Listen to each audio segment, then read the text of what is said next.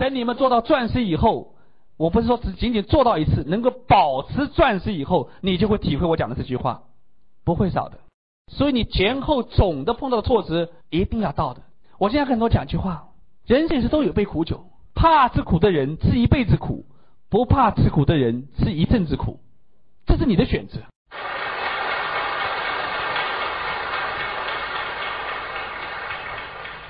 我的建议呢，你在年轻的时候多吃点苦，不要到老的时候，那个时候喝这杯苦酒，那真的苦，身体也不行了，体力也不行了，那个时候真的苦。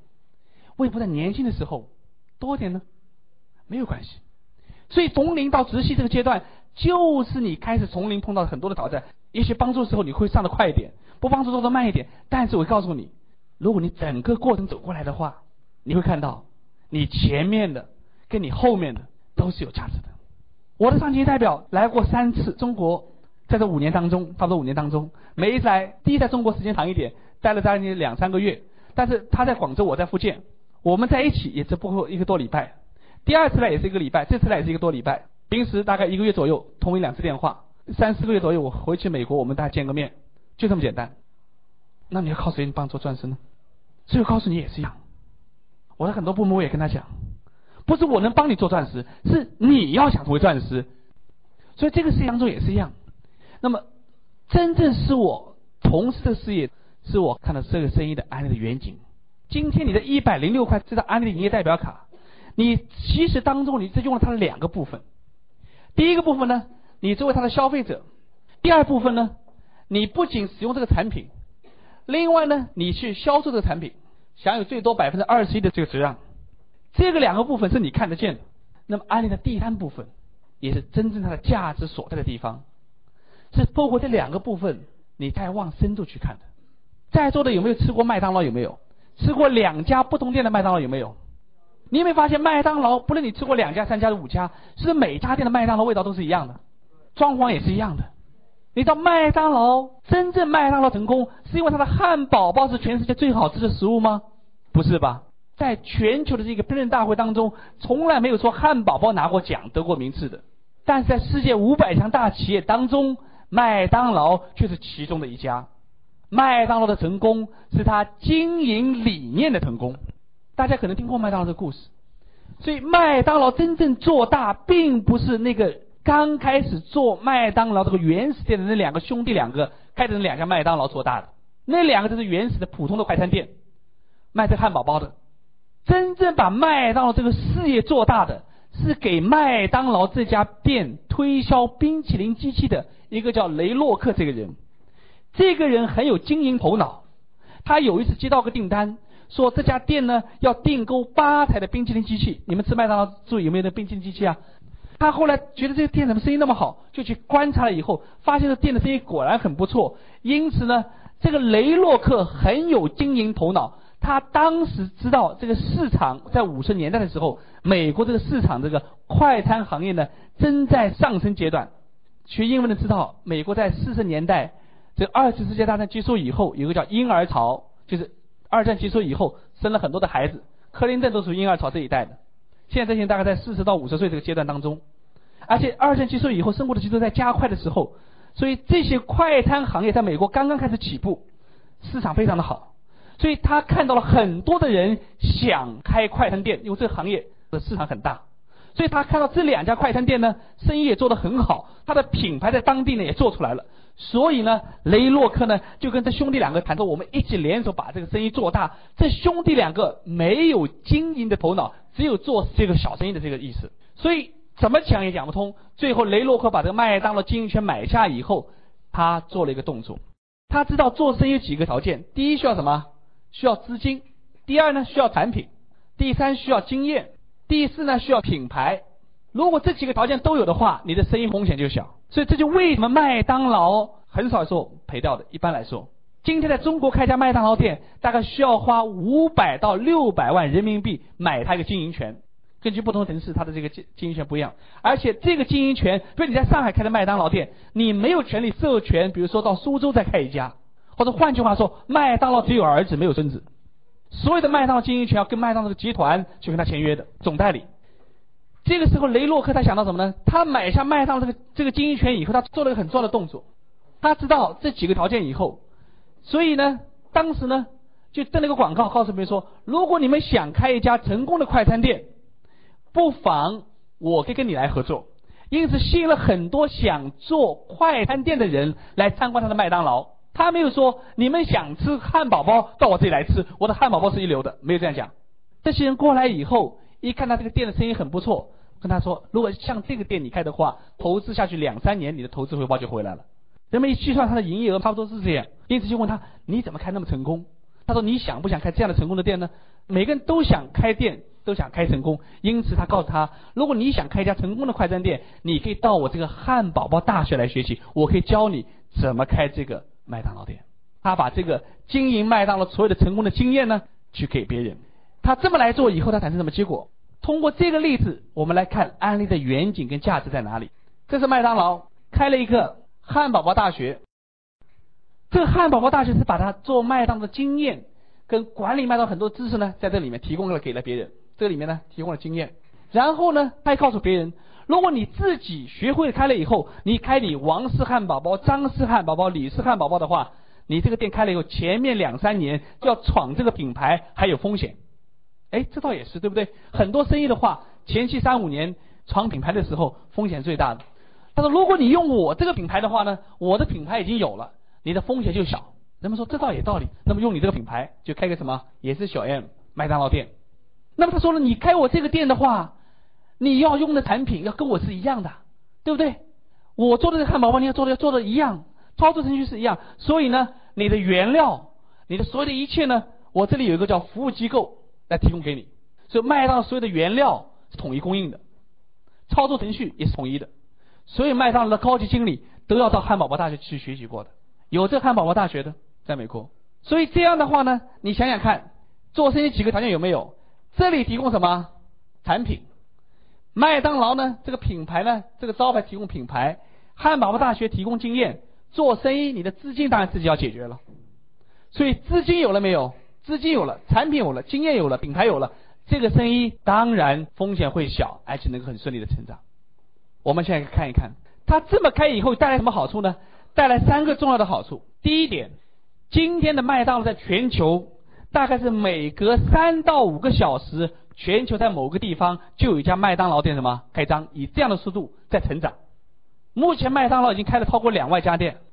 如果说每家店我们不去算它开业的时候这个经营权要花五六百万的话，因为麦当劳是统一做广告的，不是这家麦当劳你做你的广告，上海麦当劳做上海的，北京做北京的，然后上海的麦当劳早晨买点什么大饼油条啊，北京的买点什么北京烤鸭也不可能的，啊，天津来点狗不理包子都没有的。所以每家麦当劳店必须统一的价格一模一样的，是不是这样？所以这样的话呢，统一的广告促销的活动也是统一来运作。如果每家店每天经营十个小时，如果拿出半个小时营业额是归麦当劳集团的话，那么他除了两家店每天经营算到二十四个小时的话，他从他的两万多家店的半个小时营业额的话，他每天要多出一万个小时的营业额。因此，麦当劳有个非常重要的一个理念叫什么？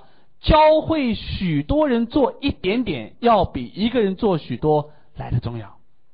如果当初他另外一种观念，他是肥水不流外人田，他自己开了家麦当劳店很成功，他很想自己投资开第三家店、第四家店，请你想一想看，他的资金投下去，等到资金回报有利润以后再开家店的话，麦当劳绝对不可能自己家族开几万家店的，绝对不可能。因为这个资金的问题也是管理的问题也会限制他，所以他的思维改变了，这就一种观念带来一种结果。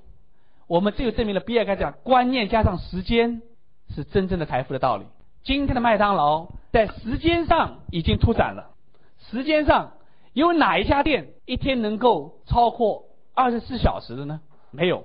可是麦当劳的这种经营的这种方法，使他每天的营业的时间可以超过二十四小时。今天晚上，现在中国的麦当劳什么关门的时候，美国的麦当劳开张了，二十四小时，全世界任何地方都有麦当劳在经营，这个就是经营理念的成功。第二，空间上是不是拓展了？它不受空间、不受时间、不受空间的约束。第三，这个麦当这个创始人这个雷洛克已经在八年前已经过世了，当时麦当才一万多家店，今天超过两万多家店。请你想一想，这个店是不是有它的生命力了，还在延续成长？传统生意的话，老板不在的话，你的店一般什么走下坡路了。所有企业碰到挑战都是人才的问题，难留得住人才。将来这个市场经济当中，企业的最大的瓶颈跟挑战就是留住人才。你看麦当劳这个方法吸引了多少人才？你做老板你不会走了，如果给你做经理的话，那你就会走。你是老板，这是你的店，你就是 boss。所以经理跟老板的感觉不一样的。如果这个店晚上十点钟关门，九点五十分的时候是个经理的话，他想再有客人的话就算了。可是老板的话，看见九点五十五分、五十九分有个客人过来以后，你好，欢迎，请坐，是不是这样？这个心态没办法改变的，所以这就是麦当劳它的经营的理念，经过了四十多年的一个时间所证明的一个成功的一个例子。不是汉堡包做的最好吃的，是他经营理念的成功。好，现在我们开始来变了啊，它跟做案例什么关系？我们来看一下。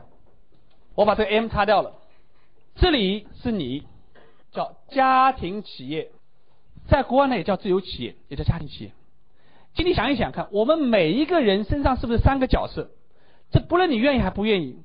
首先，我们每一个人从一生出来到离开这个世界都是消费者，是不是这样？我们在用商品，所以我们第一个消费者。第二个，我们每一个人在用产品的时候，比如说你今天你穿着一件衣服或者用了一个包。你也会影响别人去买这个包、买这件衣服，对不对？我们在生活当中影响别人，也被别人影响。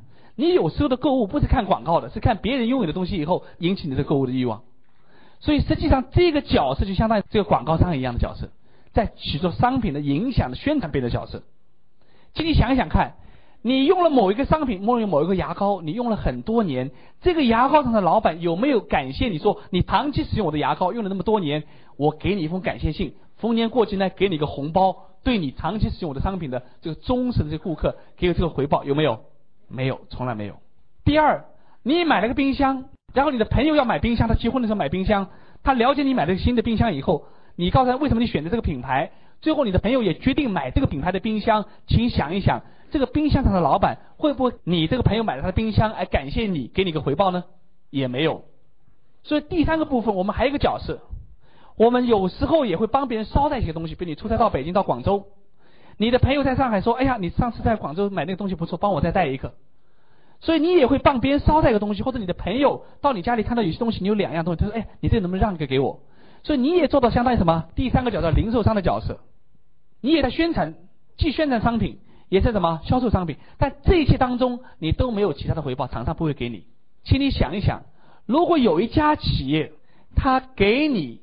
自己用商品呢，百分之二十的回报，并且对你呢使用宣传这个商品，他给你最多百分之二十一。这个时候他是对你的付出是非常认可，这个企业是你可以跟他合作的。那么我们看一看，其实你用商品在哪里使用？在家里使用的。我们今天听了一个很熟悉的名字，将来你会看到更多。今天的新民晚报还是昨天新民晚报就登了一个将来二十一世纪中国的什么发展趋势？什么数字化？什么化？有没有看到？我们听过个家庭办公室，有没有听过？叫 home office，也听过家庭影剧院。那么今天我给你一个新的名词，叫家庭企业。这跟个体户是两个概念啊。家庭其实你这个家庭将来透过电脑，透过其他的这种新的一些科技的手段，跟很多名牌企业合作的一个结果，一种形式，就是消费者直接跟企业合作的一种形式，叫家庭企业。它会使你很灵活。我们看这个家庭企业，就是你用商品在家里。然后呢，你也可能什么宣传商品，因为你用的商品就在影响别人用商品，所以你的宣传商品也在家里。也许可能别人呢，你的商品有的多了一些品种以后，别人从你家里也什么获得这些商品，所以这叫家庭企业。然后呢，这里有一个服务机构，这里叫安利公司，提供你他自己生产的四百多种产品，这个产品提供给你，并且透过他代理的产品有多少有好几万种。这里呢，我带了一张跟安利公司合作的公司，这些品牌里面有松下、爱华，还有惠普啊等等。这个里面打开有更多，这些都是我们很熟悉的，这些都是在美国跟安利公司合作的公司。这些公司它都拥有一些名牌的产品，我们讲几个，像 Lee 啊，还有那个牛仔裤的，像艾迪达斯啊、佳能呐，像那个松下，很多很多，皮埃卡丹呐，等等等等。每一个都是一个品牌，都是名牌产品的品牌。这样的话，你试想一下，你在做什么呢？其实你的家庭企业透过这个公司，透过这个安利公司，安利公司就相当于是开了一个很大的超市。哎，这个超市呢，或者再更大一点是购物中心，他自己拥有自己生产安利这个品牌的产品四百多种，同时因为这个品牌，它还吸引了很多其他品牌来放在这个购货中心里面。现在这个购货中心呢，它开的形式跟我们今天所看的购物中心可能不一样。它已经在今年九月一号在美国开出了新的形式，开了一个叫电子的虚拟的购货中心。电子的虚拟的购货中心什么意思呢？就是说这个商品不是你真正走到这个购货中心里面看到某个商品去拿，这个商品你可以透过你的电脑上网以后去购货的。他给出了个名字叫 QuickStar。去年一年呢，在美国透过这个光盘宣传这个网络 QuickStar 呢。在美国，超过十万个人看懂了安利这个生意，它的本质是什么？原来安利不仅仅你带有它产品的经销权，同时还有代理产品的经营权、代理权，并且透过这安利这个品牌，能代理跟安利合作的很多名牌公司的产品。所以你的真正的价值是除了销售产品的这个利润以外。并且拥有代理这么多产品的经营权，麦当劳花五百万到六百万，仅仅只能代理销售麦当劳的所有的产品，不会加起来不会超过一百种产品。但是今天你所带的产品有多少？从你要吃的口香糖、穿的牛仔裤，几乎你所用的商品都有。这个超市是通过你家里的电脑跟电话线的联网上去以后，就可以游览你所需要的东西。比如说女士要到个服装店去买服装。你要是走出去的话，要试服装也是很累，对不对？将来啊，你可以通过电脑，大家看过那种电脑设计发型有没有看到过？通过摄像机把你这个人影人头上去以后，帮你变化不同的发型一样。将来你试服装也是这样，可以把你这个人形输入进去以后，然后你到了服装部以后，看这套衣服很不错，上去试穿一下，按钮一揿，它穿上去了。然后转个身三百六十度，看看后面好不好？不行，再换一套。这个服装不错以后，再到皮鞋部再去买双皮鞋。皮鞋再穿上去，看看这鞋子怎么样，可以局部放大，然后再配个包，都配好了以后，打印出来以后，彩色打印看，嗯，挺不错的，这就你喜欢明天晚上参加宴会的所有的一套装饰，或者说下个礼拜，然后通知这个公司要购货，把你的信用卡输入进去，你的电话输入进去以后，地址都有了以后，然后把你的号码输入进去，一个叫 IBO number，现在全球统一叫 IBO number，一个号码输入进去以后，然后二十四小时内。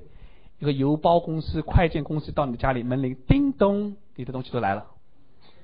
穿好以后看看，照照镜子看一看，跟那个照片是不是一样的？一样的，满意了，OK。不满意的退回去。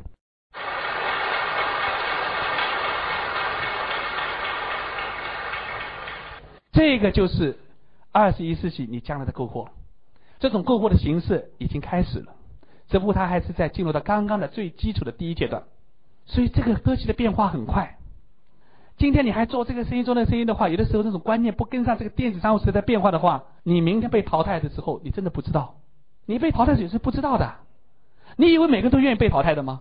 不，我们已经处在一个动态的、渐渐是加速度的一个社会当中。不管你愿意还是不愿意，想还是不想，都没有办法。他已经进入了。有时候现实生活就这样，you have no choice，你没有选择的。你这是回避它，但是。你无法避免，它已经在了。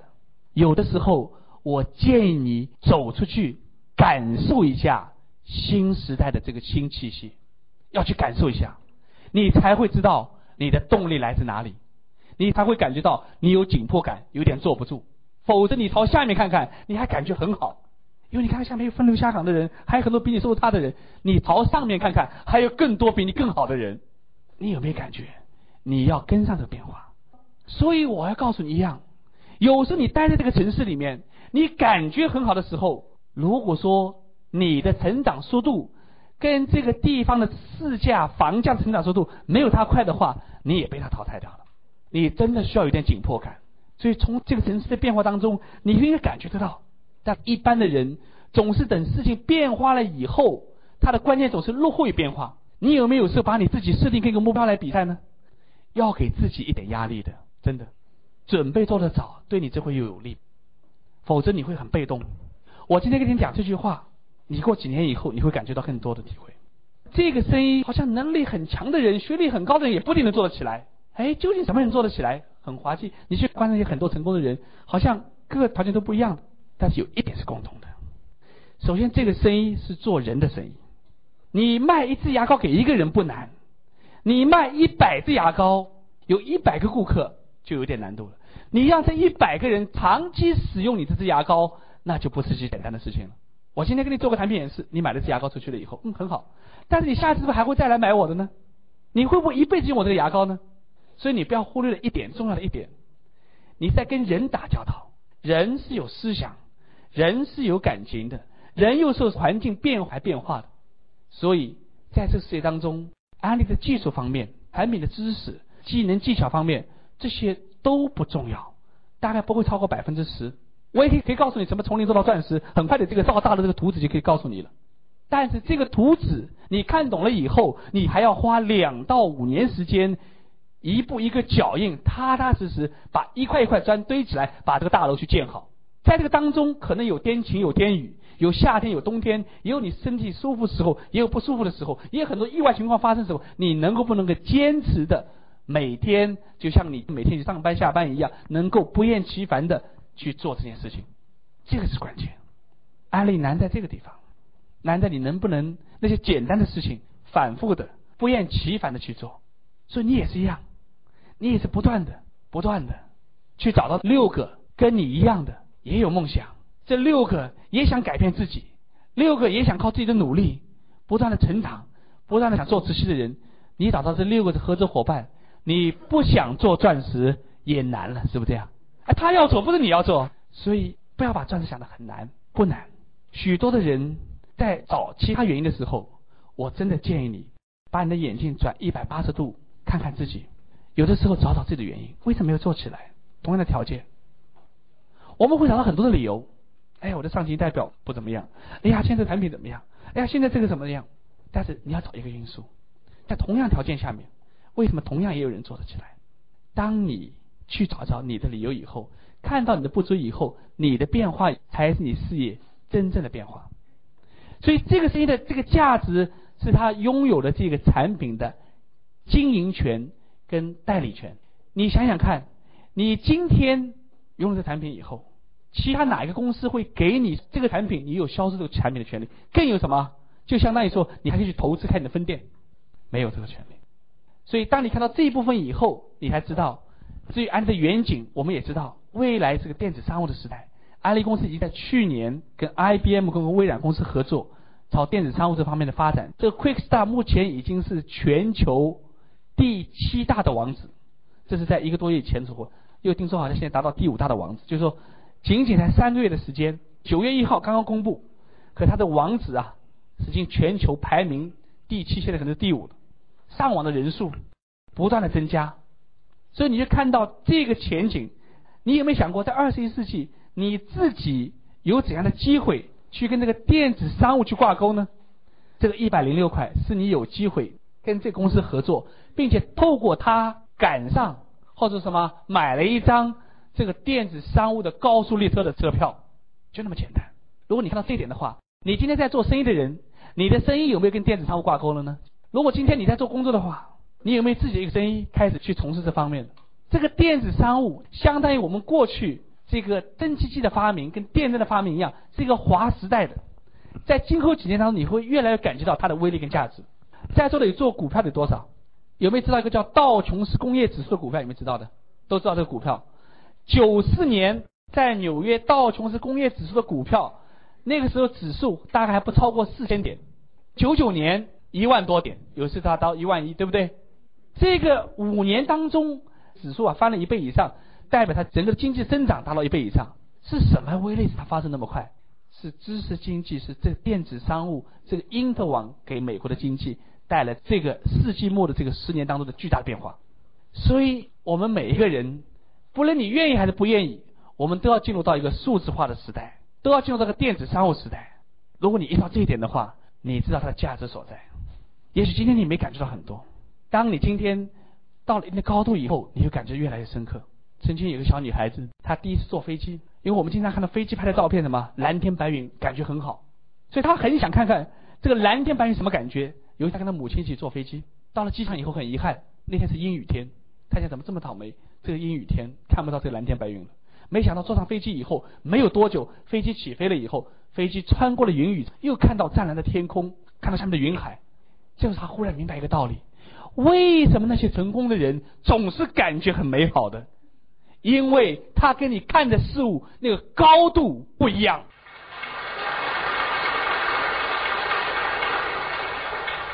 不要被你周围的那些今天这些哎呀挤车的难受那个这样去挡住，你必须把你的眼光拓展出来。不是你明天成为钻石以后，口袋里富有了以后，你才会有感觉的。在你没有成为钻石以前，你必须脑袋里面先成为钻石。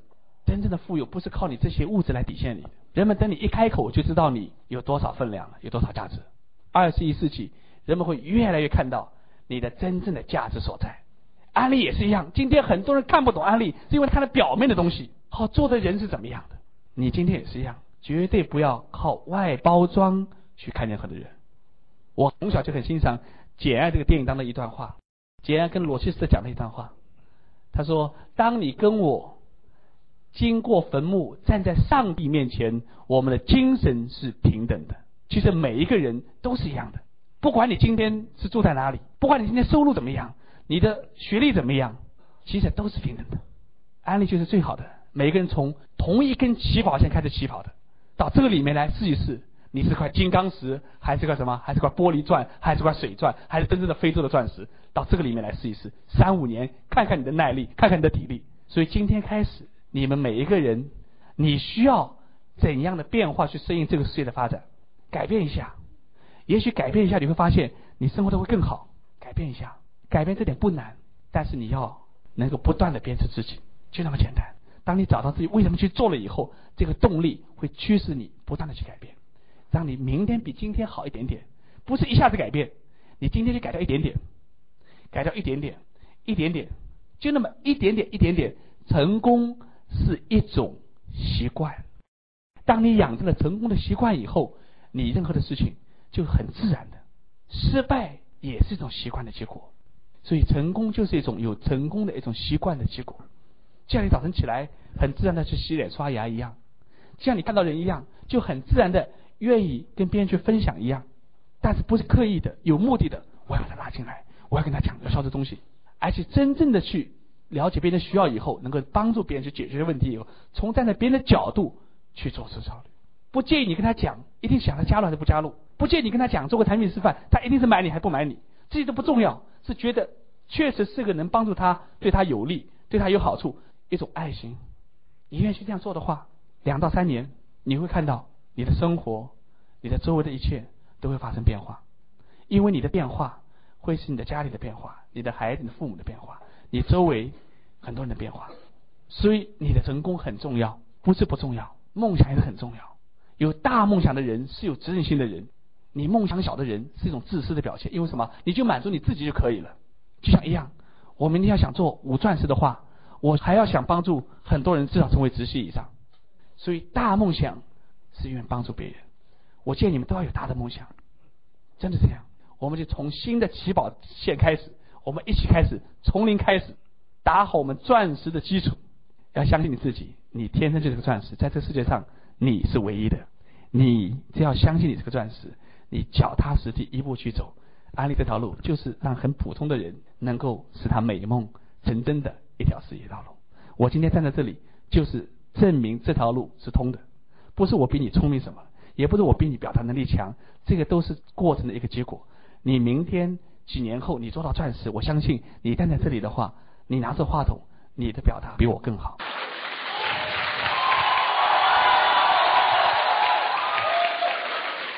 朋友，想获得更多的成功经验吗？请关注微信公众号“炫色安利微商旗舰店”，我们将为想成功的你提供更多的精彩信息。